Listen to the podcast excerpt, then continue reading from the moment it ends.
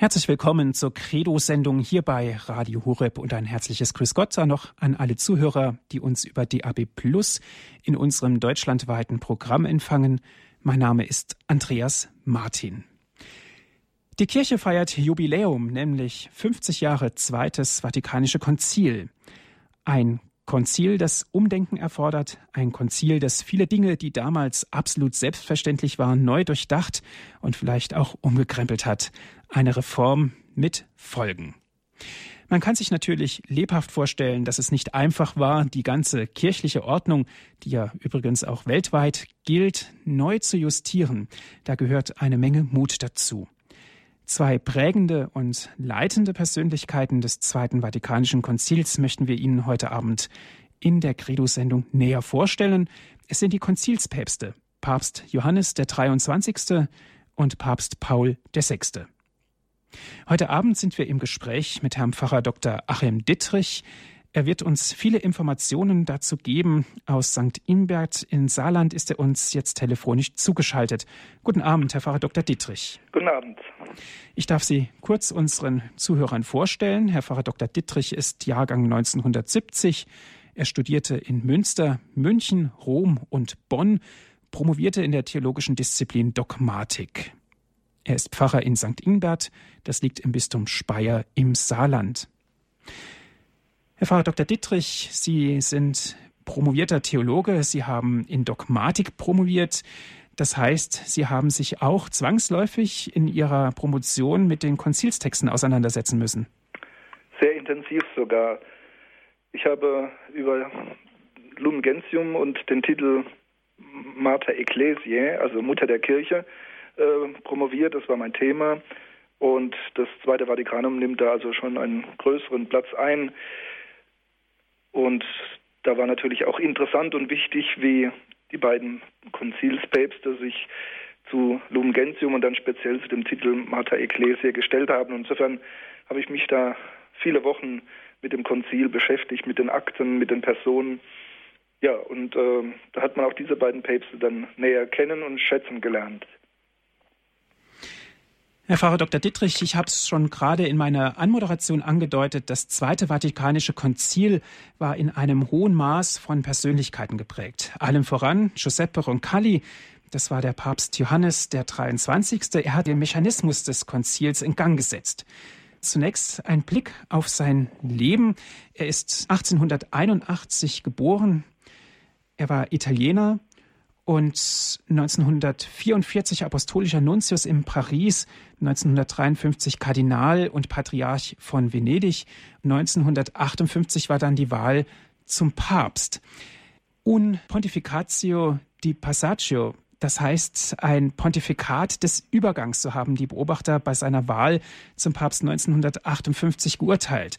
Eines darf man nicht vergessen, er war ja damals schon fast 77 Jahre alt, die Erwartungen an neue Impulse für die Kirche oder gar an eine Reform waren doch eher gering.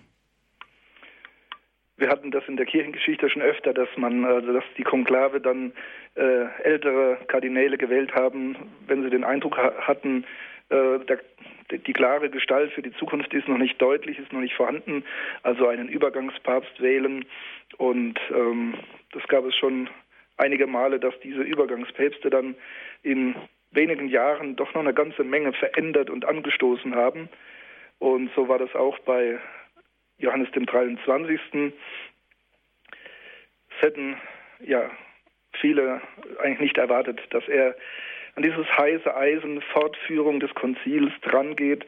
Äh, das Konzil stand ja letztlich offen seit dem Ersten Vatikanischen Konzil, das gezwungenermaßen abgebrochen wurde durch den deutsch-französischen Krieg, der auch auf Rom und Italien Auswirkungen hatte. Und eigentlich jeder Papst seit 1871 hat sich Gedanken gemacht, äh, wie man dieses abgebrochene Konzil äh, weiterführen kann, so auch Pius XII. Und bei Pius XII, denke ich, war es der Zweite Weltkrieg, der sein ernsthaftes Vorhaben vereitelt hat. Also es lag schon ein wenig in der Luft, dieses Konzil jetzt endlich weiterzuführen, zumal nach dem Zweiten Weltkrieg sich auch viele ja, gesellschaftliche, geistesgeschichtliche Umbrüche äh, angekündigt haben. Und man hätte es aber eben nicht von einem Papst, der mit einer angeschlagenen Krank äh, mit einer angeschlagenen Gesundheit und 77 Jahren und dann eher der nicht intellektuelle Typus. Pius XII. war ja so der Aristokrat, der Intellektuelle und Johannes der 23. wirkte volkstümlich, er stammte vom Land in, in der Lombardei und ja, er überraschte alle, als er im Januar 1959, wenige Monate schon nach seiner Wahl, dann nicht nur eine römische Bischofssynode und die Überarbeitung des kirchlichen Rechtsbuches angekündigt hat, sondern eben ja nicht nur eine Fortführung des Vatikanischen Konzils, sondern ein neues Konzil, eben das Zweite Vatikanische Konzil. Das war die große Überraschung. Herr Pfarrer Dr. Dittrich, Sie haben es vorhin schon angedeutet, wie war denn so der Charakter dieses Papstes? Er stammt ja aus einem eher bäuerlichen Milieu Norditaliens. War das vielleicht auch der Grund, weshalb man von ihm keine Neuerungen erwartete?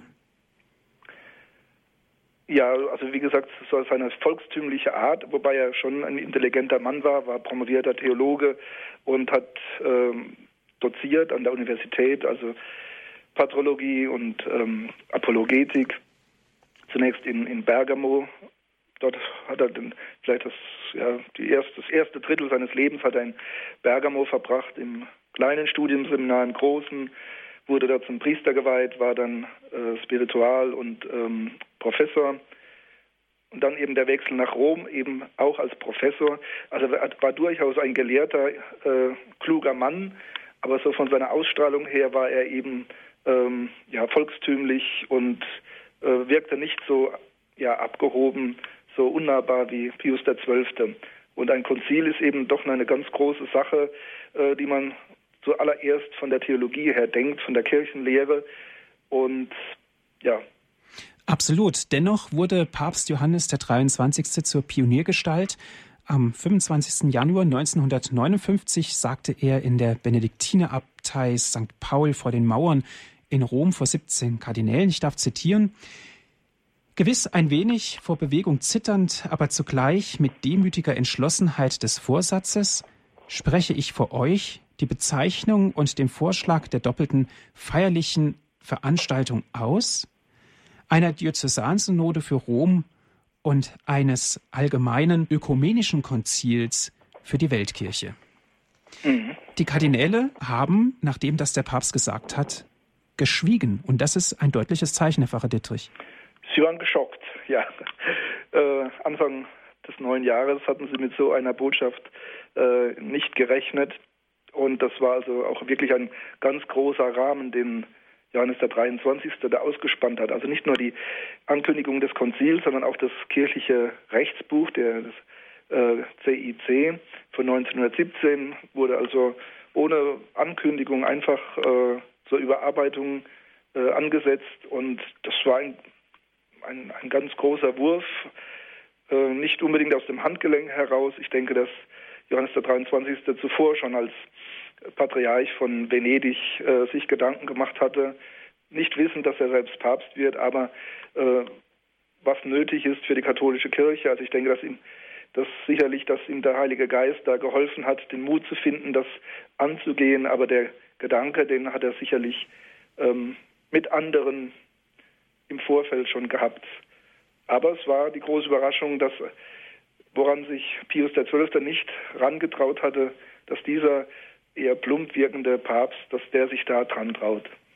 Wer waren die Päpste des Zweiten Vatikanischen Konzils? Johannes der 23. und Paul der 6. Liebe Zuhörer, darum geht es heute in unserer Credo-Sendung hier bei Radio Horeb.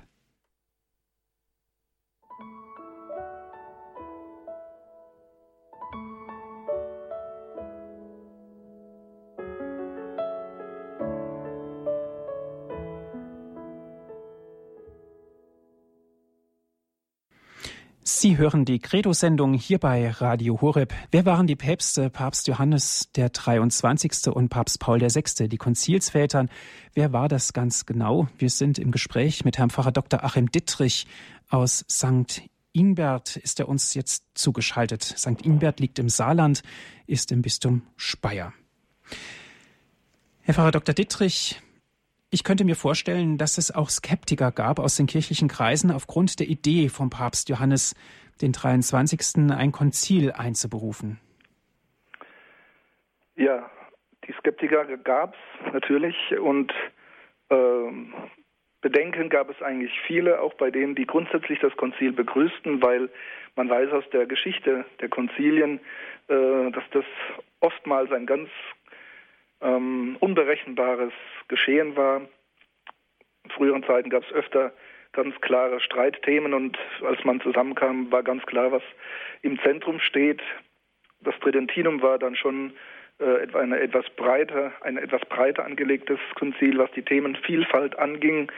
Und ja, man war sich nicht ganz klar, was soll alles auf diesem Konzil äh, besprochen und beschlossen werden. Es gab Einzelne, die gesagt haben, wir brauchen kein Konzil. Äh, das letzte Wort hat ohnehin das kirchliche Lehramt und der Papst. Also für was ein Konzil? Dann gab es das andere Extrem, äh, eben ja vom von einem Demokratismus äh, infizierte Theologen, die sagten also, das Papsttum ist sowieso überholt, wir brauchen ein, eine dauerhafte Synode, ein Konzil, das quasi wie ein Parlament über die Lehre der Kirche und die Belange der Kirche befindet. Ja, und viele hatten halt die Frage, wie kann man so ein Konzil anfangen, welche Themen werden ausgewählt, wie wird es gesteuert. Also es öffnete sich da schlagartig ein Riesenfeld mit vielen Fragen. Und es ist interessant, wie Johannes der 23. ja mit welcher Offenheit, mit, mit welchem Vertrauen und auch mit welcher Zurücknahme er diesen, äh, diesen äh, auch den Vorbereitungsprozess des Konzils dann laufen ließ.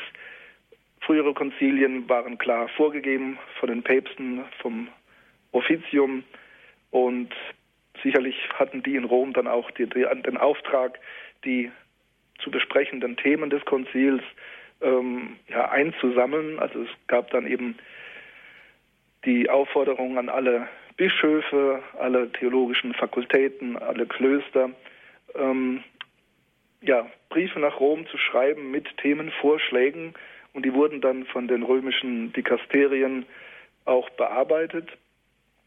Es waren die klassischen Dikasterien, die dann quasi auch als vor, vorbereitende Kommissionen gearbeitet haben. Also es gab eine ähm, eine Phase ante Präparatoria, also vor Vorbereitende, dann ist die Vorbereitende selbst, die Präparatoria und dann eben der Beginn des Konzils.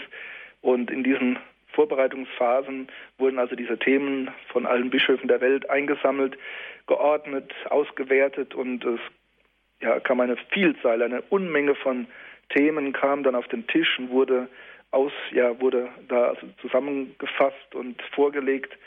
Ähm, ja, das war dann äh, auch die Überraschung, als dann auf dem Konzil das dann nochmal anders gelaufen ist als schon die Vorphase, die auch wieder erwarten vom Papst in einer gewissen Freiheit äh, ja, gehen gelassen wurde.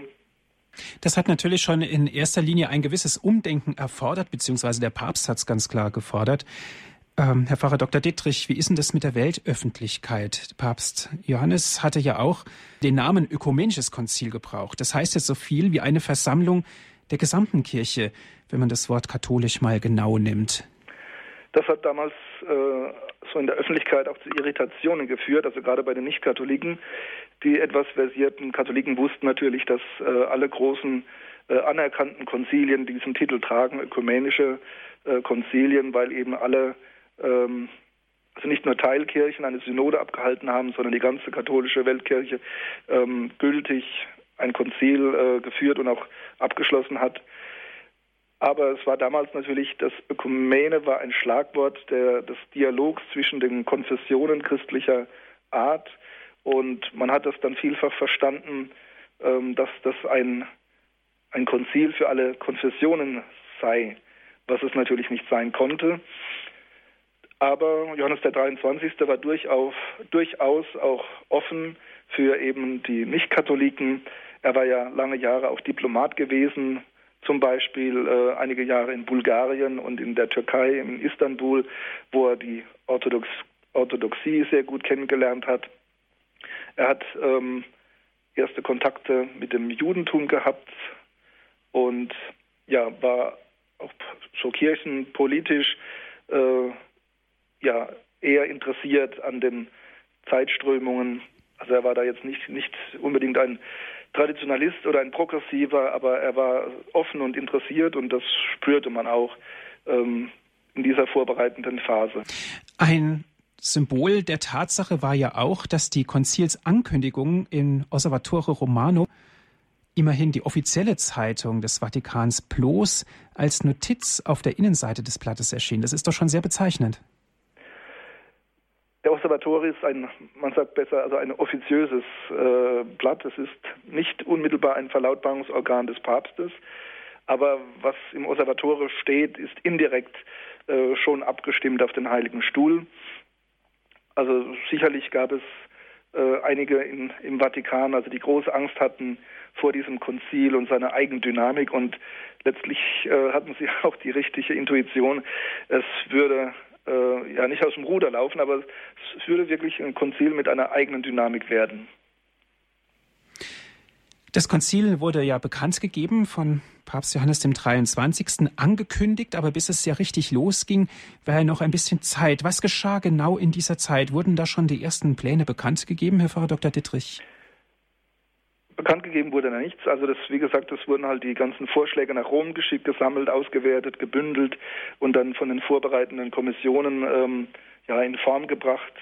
Und ja, also die, diese ganzen Dokumente wurden dann vorgelegt, also zum Beginn des Konzils. Dann wurden die ganzen Textvorschläge, äh, teilweise fertige Texte, die erarbeitet worden sind, äh, vorgelegt. Ja, und das war dann der große Knall ähm, als dann mit der Eröffnung des Konzils ähm, die Konzilsversammlung dann ähm, ja in dieser ersten Konzilsperiode 1962 vom Oktober bis zum Dezember die allermeisten einfach vom Tisch gefegt hat und hat gesagt, das ist ähm, ja das ist Schultheologie im alten Stil und eine Maßgabe, eine, eine, ein Prinzip dieses Konzil ist ja gemäß Johannes dem 23., dass wir neu zur Welt sprechen wollen, dass wir uns neu verständlich machen wollen, also eine, eine Offenheit für die Welt und auch ein Bemühen um eine verständliche Sprache.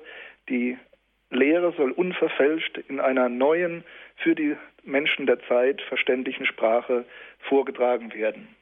Und die Konzilsversammlung hat also in vielen dieser Dokumente, wie sie dann in den Dikasterien erarbeitet worden waren, eben den alten Stil gesehen, der vor allen Dingen von der neuscholastischen Theologie geprägt war. Und man wollte einen Wandel, auch in der Art und Weise des theologischen Sprechens. War das eine Spezialidee vom Papst oder war das eine Idee vom Papst, die er geschlossen hat mit seinen Beratern? Alles umzukrempeln, andere theologische Sprache und so weiter, das ist ja wirklich, ich möchte schon fast sagen, wie Schwarz- und Weißmalerei. Also man wollte einen Wandel, nicht einen Bruch oder eine Zäsur, aber ähm, es war auch irgendwo ein pastorales äh, Movens, dass also Johannes gesagt hat, wir, wir müssen den Menschen heute die Kirche und das Evangelium neu erklären.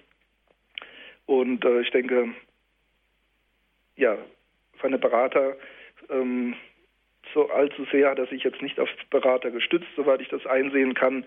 Mit wem er im guten Gespräch war, das war der Kardinal Montini von Mailand, aber ich glaube, Johannes der 23. war doch, doch sehr unabhängig in dieser Entscheidung für das Konzil und auch in, diesem, in dieser Entscheidung, ähm, ja, dem Konzil auch wirklich Freiheit zu geben und ähm, die Konzilsväter echt als wirkliche ähm, freie Versammlung äh, beraten zu lassen, ohne vorher alles schon festzustecken, ohne vorher alles ähm, zu zementieren, sondern wirklich auf den Heiligen Geist vertrauen und auf diese Synode und ihre ja, ihre Gemeinschaft äh, im Heiligen Geist. Es wird berichtet, dass es ein ausdrücklicher Wunsch war des Papstes, Beobachter des Konzils einzusetzen. Und zwar Beobachter anderer Kirchen und Konfessionen. Ja, das war ihm also ein großes Anliegen. Es sollte kein Konzil hinter verschlossenen Türen sein, sondern ein Konzil vor den Augen der Welt.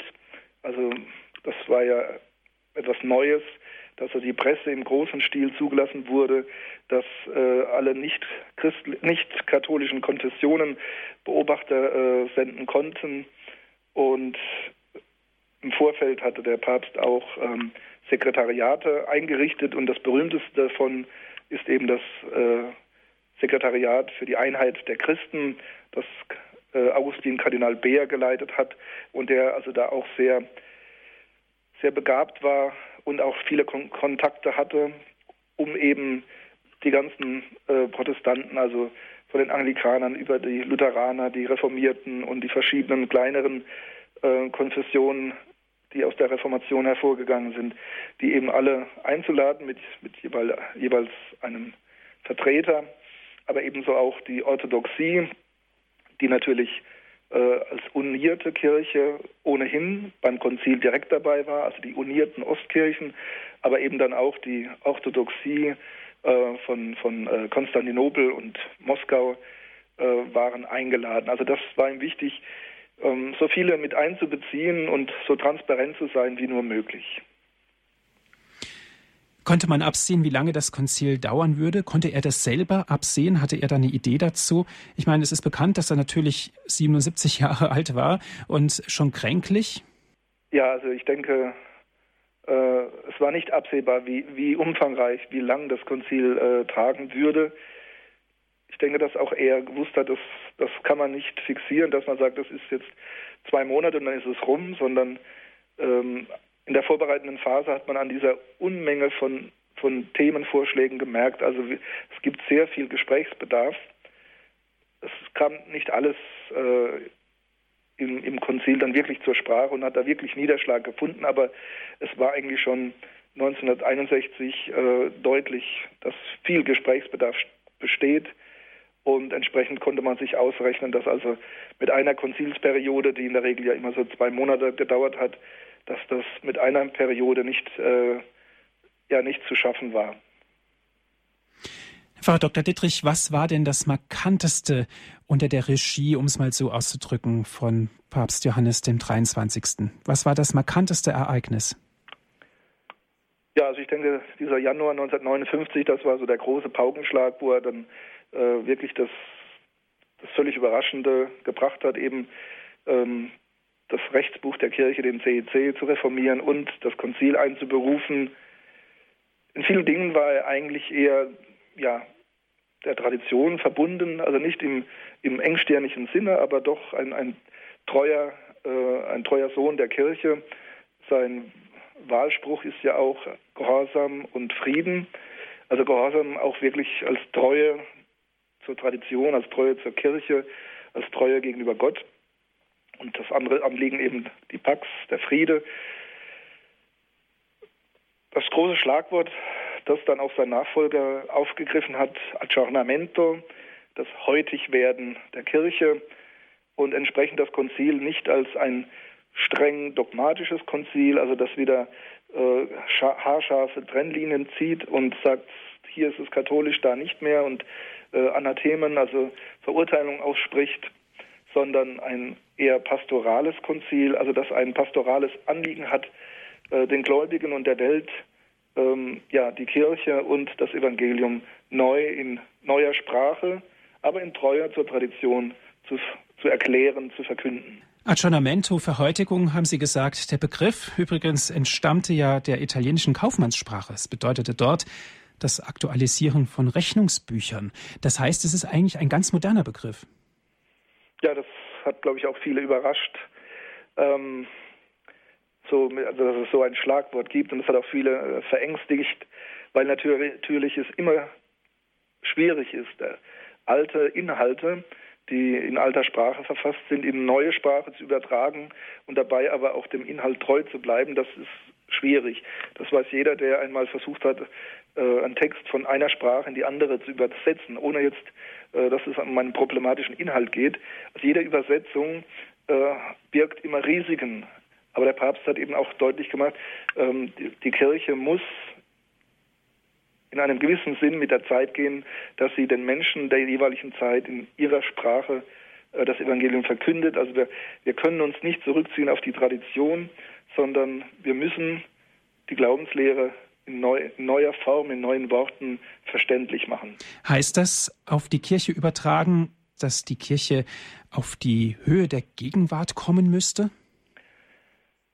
Also es war kein, was viele heute äh, auch kritisieren, es war kein Kniefall oder keine Anpassung. Also das war nicht die Absicht von Johannes dem 23.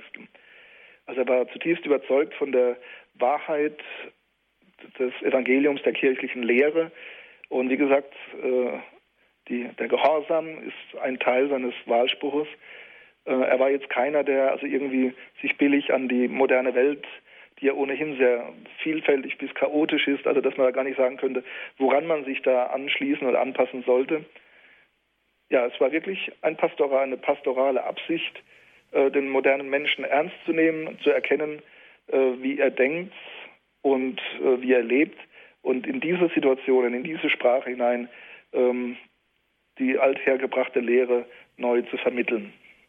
Wer waren die Päpste des Zweiten Vatikanischen Konzils? Johannes der 23. und Paul der 6. Liebe Zuhörer, das ist heute unser Thema. Wir sind im Gespräch mit Herrn Pfarrer Dr. Achim Dittrich aus St. Inbert. Ist er mit uns telefonisch verbunden?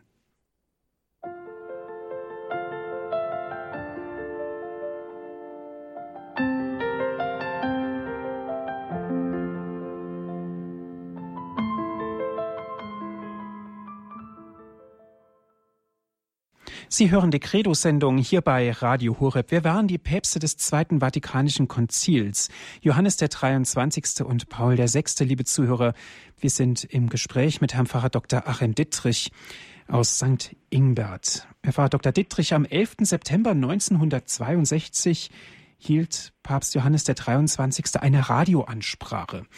Darin sprach er von seinen hoffnungsfrohen Erwartungen und betonte unter anderem die von Christus berührende Lebenskraft für die Kirche und für ihre Sendung in der Welt. Vom 10. bis zum 15. September bereitete er sich persönlich durch Exerzitien auf dieses Ereignis vor.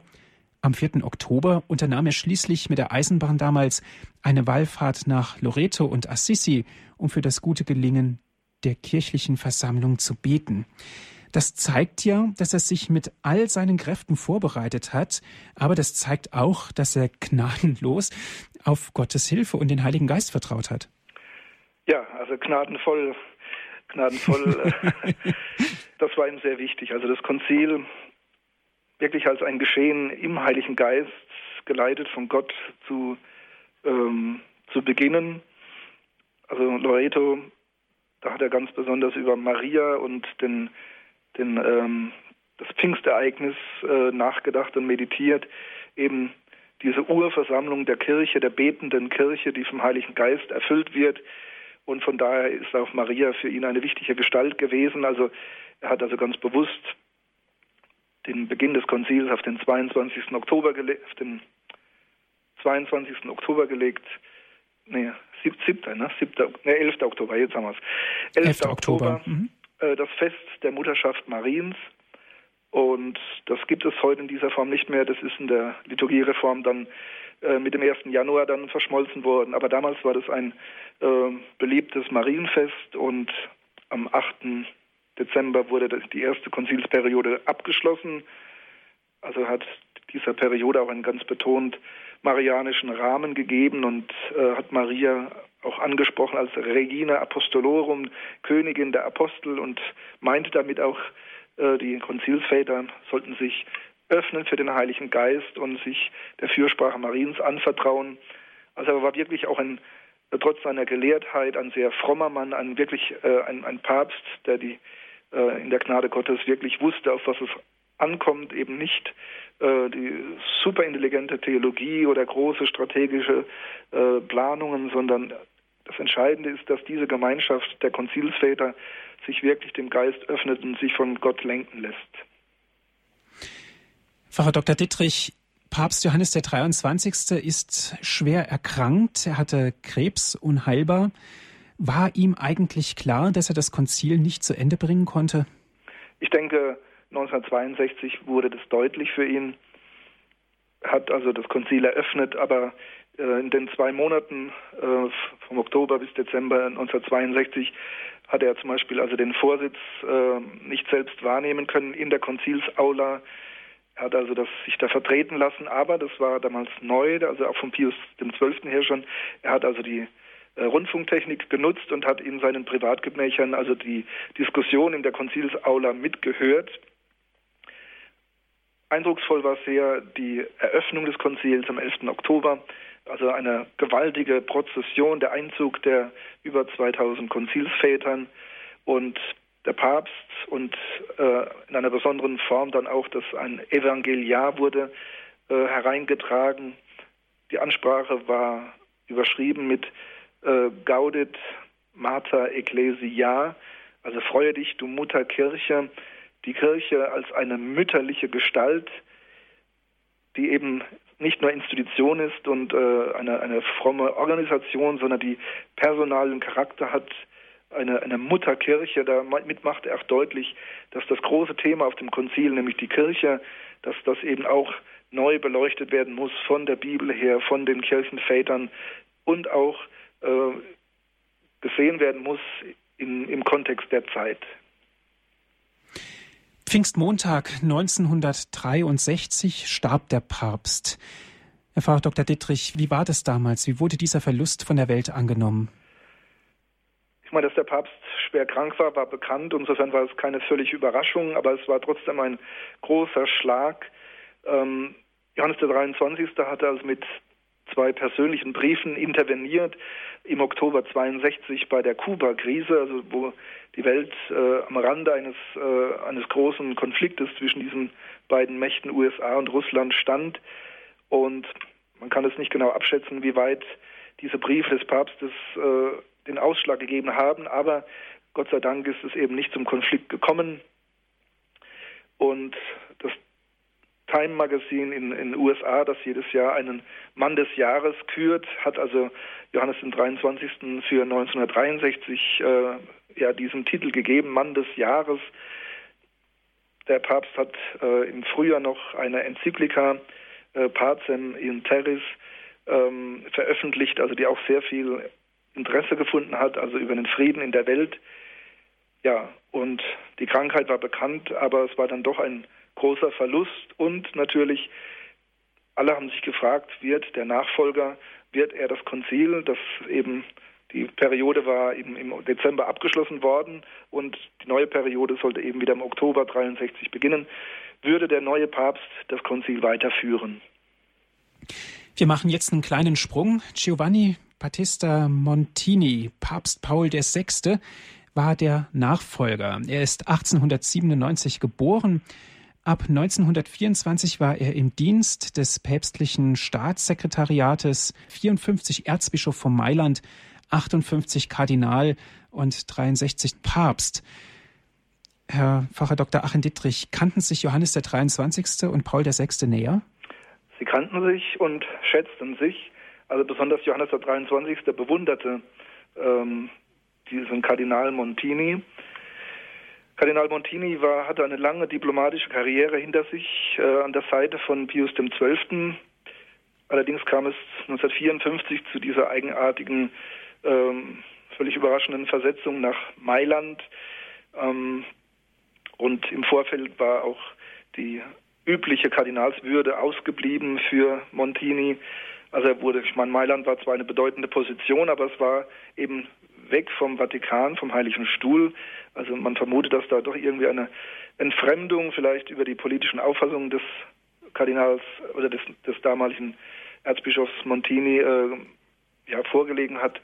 Wie auch immer, 1954 geht Montini nach Mailand, wird aber dann in den ersten Wochen schon, in den ersten Wochen des Pontifikates von Johannes, Johannes dem 23. zum Kardinal erhoben und ist auch bekannt, dass also Johannes der 23. Äh, schon Kontakt pflegte. Sie waren jetzt keine Freunde, aber Kontakt pflegte zu diesem äh, ja, sehr strebsamen, intelligenten äh, Kirchenfürsten aus Mailand. Mhm. Interessant und ich musste auch darüber schmunzeln, ist ja diese Aussage, dass Giovanni Battista Montini, also der Erzbischof von Mailand, mal in einem Telefongespräch mit einem Oratorianerpriester gesagt hat, dieser heilige alte Knabe scheint nicht zu merken, in was für ein Hornissennest er da sticht. Insofern hat ja der Erzbischof von Mailand, also später Papst Paul VI., eigentlich das Ganze sehr, sehr, sehr aufmerksam mitverfolgt. Ja, und er kannte sich ja im, im Vatikan aus wie kein anderer. Er hat ja jahrzehntelang äh, war er also im Staatssekretariat äh, an, an erhabener Position an der Seite des Papstes. Also er kannte die Kurie in- und auswendig. Äh, das war bei Roncalli nicht in dem Maß der Fall.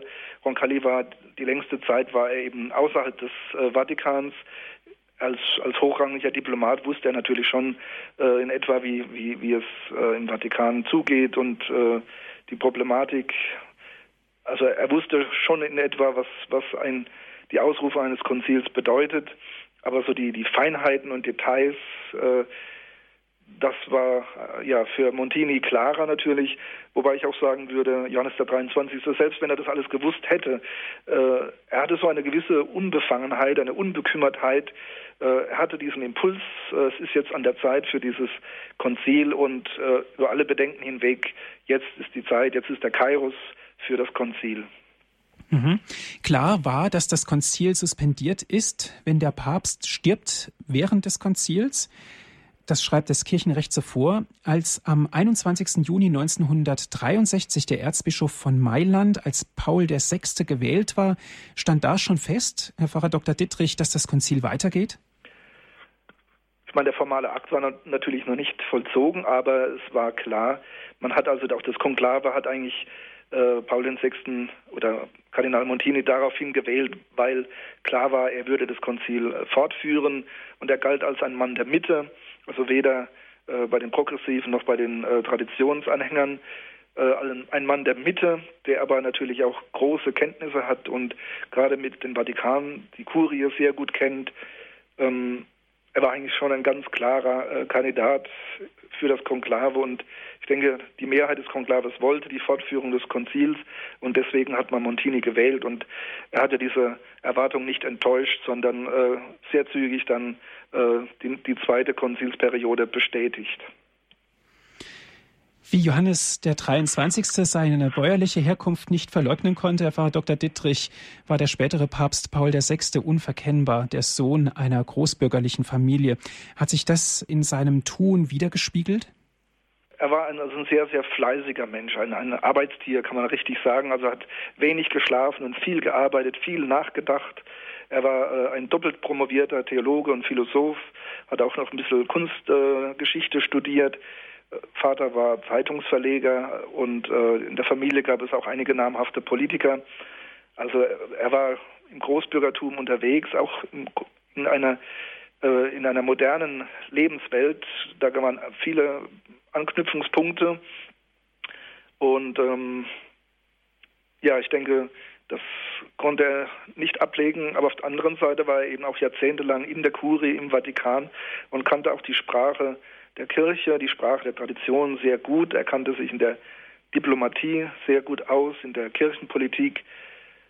Also er war ein hochgradig reflektierter Mann, der sehr viel nachgedacht hat und der also auch immer den Blick äh, von den Details dann weitergelenkt hat auf größere Zusammenhänge, der also seine Worte und seine Handlungen immer auch kalkuliert hat auf ihre langfristige Wirkung hin. War Papst Paul VI. mit dem Verlauf des Konzils und somit auch mit dem Denken des vorangegangenen Papstes einverstanden oder legte er neue Maßstäbe an? Wie war das damals? Also ich denke, Johannes der 23. und Paul VI. waren sich einig äh, und da gab es keinen besonderen Bruch. Ähm, auch Paul VI. hat also das Konzil letztlich schon äh, so weitergeführt. Also hat sich jetzt nicht als der ähm, das Oberhaupt äh, betrachtet, das jetzt alles reglementiert, sondern er hat natürlich schon das Papstamt äh, klar definiert und auch keine Abstriche zugelassen, aber hat es halt äh, durchaus im Sinne von Johannes dem 23., also in der Mitte äh, des Bischofskollegiums platziert. Er hat also immer geschrieben, wenn er Konzilsdokumente dann in Kraft gesetzt hat, das ist das Privileg des Papstes, also ein Konzilsdokument zur Geltung zu bringen, zur Wirkung zu bringen, eben zu promulgieren. Und er hat dann eben nicht nur seinen Namen drunter gesetzt, sondern hat noch immer diese, diesen Beisatz hingeschrieben, äh, vereint mit allen Vätern. Also er hat die Autorität des Papstes erhalten, aber hat sie also wirklich versucht, so weit wie möglich ähm, ja in Verbindung zu bringen mit den mit den Bischöfen und ihrem Kollegium. Und also ich kann da keinen keinen großen Unterschied zu Johannes dem 23. erkennen.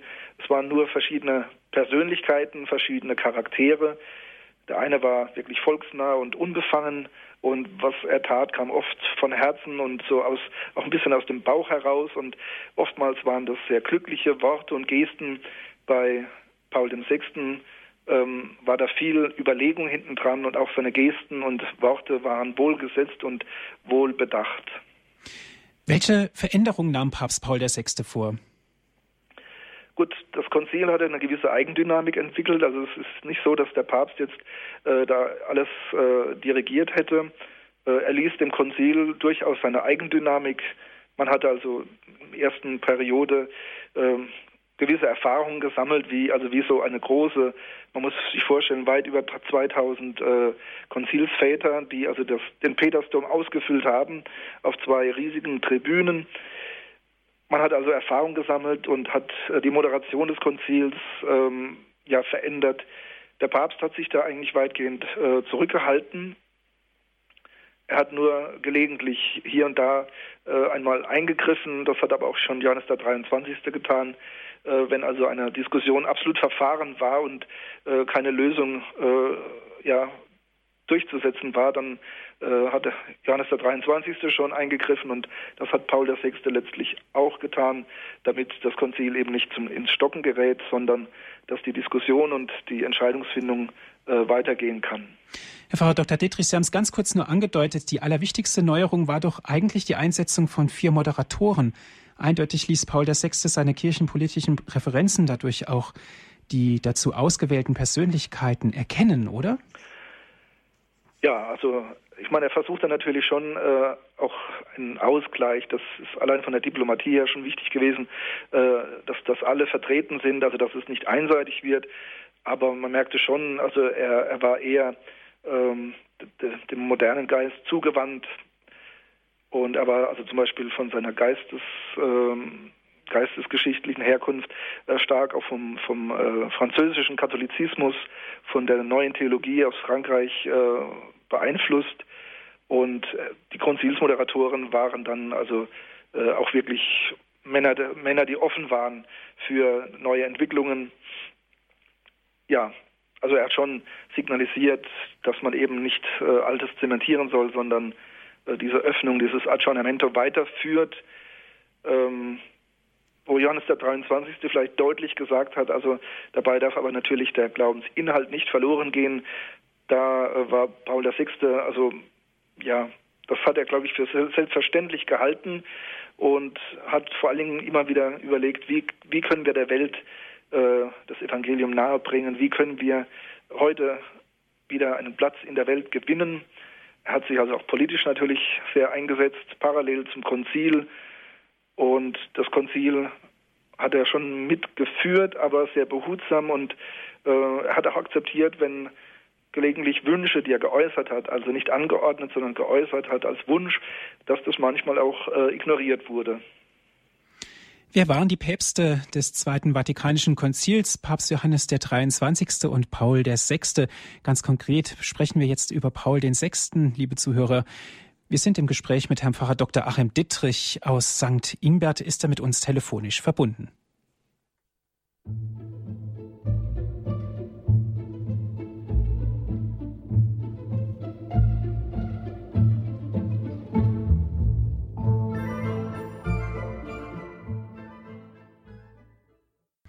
Credo-Sendung hier bei Radio Horeb. Wer waren die Päpste des Zweiten Vatikanischen Konzils? Johannes der 23. und Paul der 6. nehmen wir genauer unter die Lupe. Ganz konkret geht es jetzt um Papst Paul dem 6. Wir sind im Gespräch mit Herrn Pfarrer Dr. Achim Dittrich aus St. Ingbert. Herr Pfarrer Dr. Dittrich, die Konstitution über die heilige Liturgie, Sacrosanctum Concilium, ein ganz besonderes Schreiben mit sozusagen der Handschrift von Papst Paul dem 6. Es war das erste Dokument, das äh, verabschiedet wurde auf dem Konzil. In der ersten Periode, wie gesagt schon, ähm, wurden eigentlich die allermeisten äh, Dokumente, wie sie vorbereitet worden waren, es war eine Unmenge, also über 100, ähm, wurden also eigentlich alle zurückgewiesen, mit Ausnahme äh, der Konstitution über die Heilige Liturgie, also Sacrosanctum Concilium. Ähm, ja, da hat Paul VI. bzw. noch Kardinal Montini also auch einen gewissen Anteil äh, genommen. Es war allerdings ein Dokument, das also schon eine gewisse Vorgeschichte hat. Äh, die Liturgiereform hat nicht erst auf dem Zweiten Vatikanum begonnen, sondern eigentlich war es schon Pius X., der erste Impulse gegeben hat und dann vor allem Pius XII. hat äh, mit der Reform der Osterwoche äh, und anderen kleineren Maßnahmen eigentlich schon äh, die Weichen gestellt und es war dann eigentlich ein ziemlicher Konsens da. Also das, diese Liturgiekonstitution hat bei über 2000 Konzilsvätern lediglich vier Gegenstimmen gehabt. Also es war eine überwältigende Mehrheit für diese Konstitution, die äh, Richtlinien ja, Richtlinien äh, mitteilt, also keine fertige Liturgiereform. Die Liturgiereform hat sich dann an das Konzil angeschlossen. Die Liturgiereform ist dann auch das, was dann Paul VI. persönlich zu verantworten hat. Ähm, das Konzil hat den Rahmen und die, die äh, Schwerpunkte verabschiedet und es war dann die Aufgabe des äh, dieses eines Gremiums, das also diese Liturgiereform dann Schritt für Schritt und relativ zügig bis 1969 durchgeführt hat unter der Leitung von Annibale Bugnini. Also die Liturgie war Paul VI. wichtig, aber nicht, sie war, hatte nicht Priorität. Also er wollte äh, Modernität auch im Gottesdienst, da war er sehr offen dafür, aber die Liturgie war nicht das erste Thema bei ihm. Herr Pfarrer Dr. Dittrich, zuletzt proklamierte Paul VI. bei der Schlussfeier der dritten Sitzungsperiode, also am 21. November, die Gottesmutter Maria zur Mater Ecclesia, zur Mutter der Kirche. Das war ein sehr umstrittener Vorgang in dieser Woche, in der das Ganze geschehen ist, denn der genannte Titel hatte ebenfalls nicht die Zustimmung der Konzilsmehrheit. Ja, also das steht im Zusammenhang mit der Konstitution über die Kirche Lumen Gentium, äh, wo die, die Rolle der Laien besprochen wird, äh, die, die, die neu betrachtete Rolle der Bischöfe und des Bischofskollegiums und eben darin auch der Primat des Papstes. Und äh, an, das, an das, die Kirchenkonstitution schloss sich als Schluss und äh, als Schlusskapitel der Marientext an, der ursprünglich ein eigener Text war, eine eigene äh, ein eigenes Dokument. Äh, das hat man dann angeschlossen an die Kirchenkonstitution und neben vielen anderen hat auch Kardinal Montini und dann Paul VI. den Wunsch geäußert, das Konzil möge Maria als Mutter der Kirche ansprechen. Ich hatte vorhin ja gesagt, dass äh, Johannes der 23. bei seiner Eröffnungsansprache von der Mutterkirche gesprochen hat. Also die Kirche ist ihrerseits Mutter, aber so wie jede Tochter äh, einmal Mutter werden kann, hat sie selbst eine Mutter und Maria ist eigentlich die Gestalt, äh, die die Kirche lehrt, wie sie Mutter sein kann für die Gläubigen von Gott her. Und das war Paul VI. ein großes Anliegen. Also er hat immer wieder dezent, wie es seine Art war, aber doch konsequent äh, auf diesen Titel hingewiesen und ihn auch ähm, ja, sehr diplomatisch immer wieder auch in, in, ins Spiel gebracht. Es wurde auch von den wohlwollenden Konzilsvätern äh, aufgegriffen, bis hin, dass man gesagt hat, äh, wir machen eine Proklamation, also ähnlich wie eine Definition, zuletzt 1950, äh, die Aufnahme Mariens in den Himmel.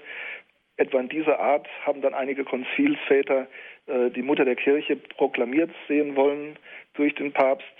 Äh, dem Papst hätte eigentlich gereicht, wenn im Text des Marienkapitels der Titel äh, benannt worden wäre. Aber aufgrund der Streitigkeiten in der, in der Konzilsaula und vor allen Dingen in der Theologischen Kommission, also wo die Entscheidung gefallen ist, über die Verwendung äh, dieses Titels Mutter der Kirche, ja, als das dann abschlägig ähm, beantwortet wurde, also der Titel wurde nicht verwendet, man hat versucht, so seinen Inhalt etwas zu umschreiben, aber wurde aus ökumenischer Rücksichtnahme, wie vielfach gesagt wurde, wurde er nicht verwendet. Und dann hat der Papst in dieser einen Woche im November 1964 einige offizielle Notizen, Anmerkungen zu Lumen Gentium zum dritten Kapitel herausgegeben, die eben klarstellen, dass der Primat des Papstes nicht abgeschwächt wird und wie er sich eben zum Bischofskollegium verhält. Und das andere war dann bei der feierlichen Schlussabstimmung, bei der feierlichen Schlusspromulgierung der, der Kirchenkonstitution Lumen Gentium, Bei der Ansprache hat dann der Papst in der Peterskirche vor diesen über 2000 Konzilsvätern und auch den Beobachtern äh, Maria geehrt, also deklariert, heißt der Text, deklariert als Mutter der Kirche und hat sie hat empfohlen, dass man Maria unter diesem Titel äh, weltweit ja, verehren und ansprechen solle. Mutter der Kirche, weil das eben die Marianität der Kirche zum Ausdruck bringt, ohne dass dabei äh, der Erhabenheit Jesu Christi als Haupt der Kirche irgendwie Abbruch getan würde. Paul VI. war also sehr äh, aus auf eine Christozentrik der Kirchenlehre, konnte aber gerade von daher sehr gut Maria auch als Mutter der Kirche ansprechen. Mhm. Ein Schritt weiter, der Papst machte ja auch einige Reisen, übrigens auch die erste Flugreise eines Papstes vom 4. bis 6. Januar 1969 ins Heilige Land, das ja da noch geteilt war als Symbol für Frieden und Völkerverständigung. Auch den Besuch mit dem Patriarchen von Konstantinopel, den Ehrenoberhaupt der orthodoxen Kirche, das trug doch extrem zur Entspannung von Ost- und Westkirche bei, Herr Pfarrer Dr. Dietrich. Ja, also das Konzil selbst war ja schon ein großer Schritt der katholischen Kirche auf.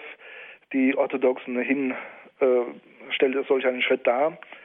Und Paul VI. hat das ganz konsequent weitergeführt, hat also die Nähe gesucht zum Patriarchen in Konstantinopel, Athena, Athenagoras, äh, den er eben dann auch in Jerusalem getroffen hat.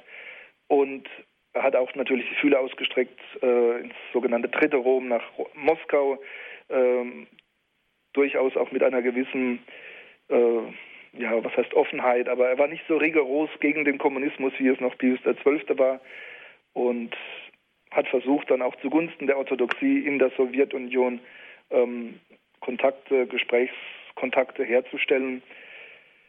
Die Reise, also er hat verschiedene Reisen unternommen, das war neu in der Art. Gut, Johannes der 23. hatte aufgrund seiner angeschlagenen Gesundheit nicht mehr großartig Möglichkeit für ausgedehnte Reisen, obwohl er auch ein Weltbürger war, der ja lange Jahre in Paris war und in Istanbul, in Bulgarien. Paul VI. hat dann eben das Heilige Land besucht und dort eine große Geste gesetzt der Versöhnung mit der Orthodoxie. Der Patriarch von Konstantinopel, Athenagoras, ist ja das Ehrenoberhaupt der Orthodoxie noch vor dem Moskauer Patriarchen. Also eine große Geste, der dann auch äh, unmittelbar danach dann die Aufhebung der gegenseitigen Verdammung äh, folgte, also dieses Schisma von 1054. Das wurde aufgehoben. Allerdings hat sich dann die weitere Annäherung dann doch viel schwieriger gestaltet, vor allen Dingen, weil man aus Moskau äh, ja nicht so mitgezogen ist wie äh, von, von äh, Konstantinopel aus. Herr Dr. Dittrich, wir haben jetzt Johannes den 23. und Papst Paul den 6. genauer betrachtet. Kann man sagen, dass Papst Paul VI. der eigentliche Konzilspapst war? Also in der Masse, in der Masse der, der, ähm, ja, der, der Bewegung sicher. Also die, die Idee und der Mut, das Konzil auszurufen und zu beginnen, diese Ehre gebührt eindeutig Johannes dem 23. Aber dann im Prinzip der Vollstrecker im positiven Sinn, das war Paul VI. Es war eine gigantische Aufgabe und die auch viele Probleme hat und heute noch hat, ähm, so etwas nicht nur durchzuführen und zum Abschluss zu bringen, sondern auch die Ergebnisse dann ähm, ja, umzusetzen. Und es wurde ja dann einiges getan. Also die Kurie wurde reformiert, das Heilige Offizium wurde umgebaut, äh, umgewandelt in, das, in die heutige Glaubenskongregation. Das äh, kirchliche Rechtsbuch der CEC wurde tatsächlich dann ähm, erneuert, allerdings erst dann unter Johannes Paul II. abgeschlossen, aber äh, die meisten Arbeiten sind schon zur Zeit von Paul VI. geschehen. Die Liturgiereform, eine ganz große Sache innerhalb ähm, weniger Jahre wurde also die lateinische Liturgie also stark verändert und es war also auf vielen Ebenen hat Paul VI. einiges in Bewegung gesetzt und einiges verändert, hat auch das Papstamt ähm, ja nicht neu definiert, aber hat es doch erscheinen lassen als, äh, als Einheitsamt, also jetzt nicht als Herrschaftsamt, sondern als Amt der Einheit, ähm, das auch dem, dem Weltfrieden dienen möchte, das als Vermittler auftritt zwischen den zerstrittenen Nationen. Denken wir an die UNO-Rede des Papstes äh, in New York, äh, auch eine ganz große Geste. Die Kirche bemüht sich um den Weltfrieden. Ja, also beide Päpst, beiden Päpsten gebührt äh, der Titel Konzilspapst. Äh, sie haben beide eine gewisse unterschiedliche Art das ihre dazu getan, dass das Konzil zum Abschluss gekommen ist und die Rezeption äh, begonnen hat. Beim feierlichen Abschlussgottesdienst am 8. Dezember 1965 rief Paul VI.